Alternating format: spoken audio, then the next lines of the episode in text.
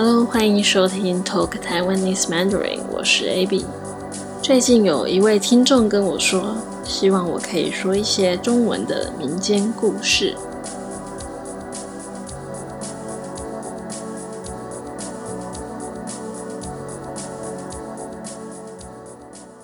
我先来解释一下什么是民间故事。民间故事就是流行于民间人民之间的故事。这种故事的特点是，同样一个故事，它会因为时代、地区、文化的差别而有变化。就是同一个故事，可能会有很多不同的版本。因为民间故事大部分是口耳相传的。就是大家告诉大家，用这样的方式把故事流传下去的。这就是为什么同一个故事会有那么多不同的版本。好，今天我就来跟大家讲一个故事，叫做《桃花源》。这个故事是出自于中国古代的一位诗人，叫做陶渊明。这个故事非常有名。应该所有台湾人小时候在学校都学过，我们就开始吧。这个故事发生在晋朝。晋朝是中国古代的一个朝代，是西元二六五到四一九年。有一个渔夫，有一天他划着小船，沿着溪流往前行，不知道划了多久。忽然看见河的两岸是望不尽的桃花源，望不尽就是看不到尽头、看不到底的意思。他再继续往前滑，有一座火山挡住了去路，山边有一个小洞穴，渔夫就上岸探视那个小洞穴。洞穴的入口很小很暗。爬进去后，走了十几步，景色就不同了。放眼看去，处处有住家、稻田、水池，还有很多树。不时有鸡叫、狗叫声传来。年轻的男女努力工作，老人逗着小孩快快乐乐的玩耍。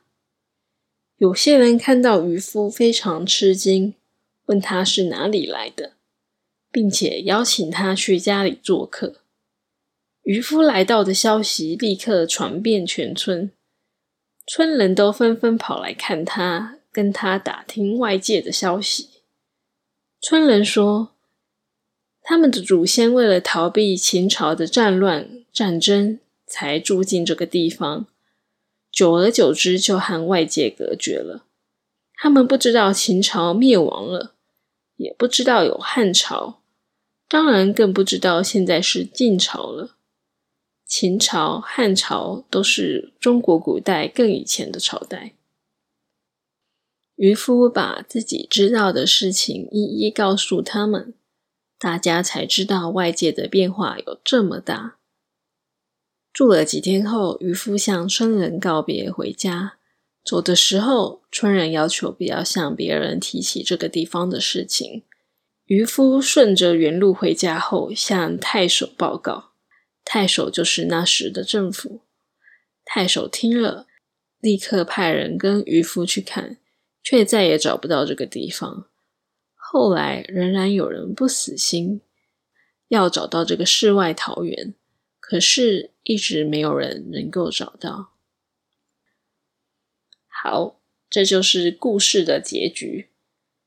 所以，因为这个故事“桃花源”或是“世外桃源”这些词代表隐居的地方。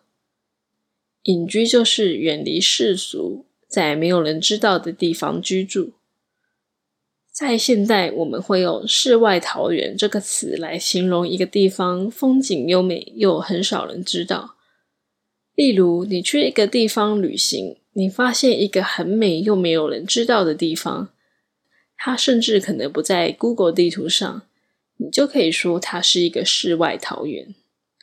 大家还喜欢今天的故事吗？我觉得这故事还蛮有意思的，尤其是在现代，生活忙碌，社会上压力很大。你是否幻想过有一个世外桃源的存在？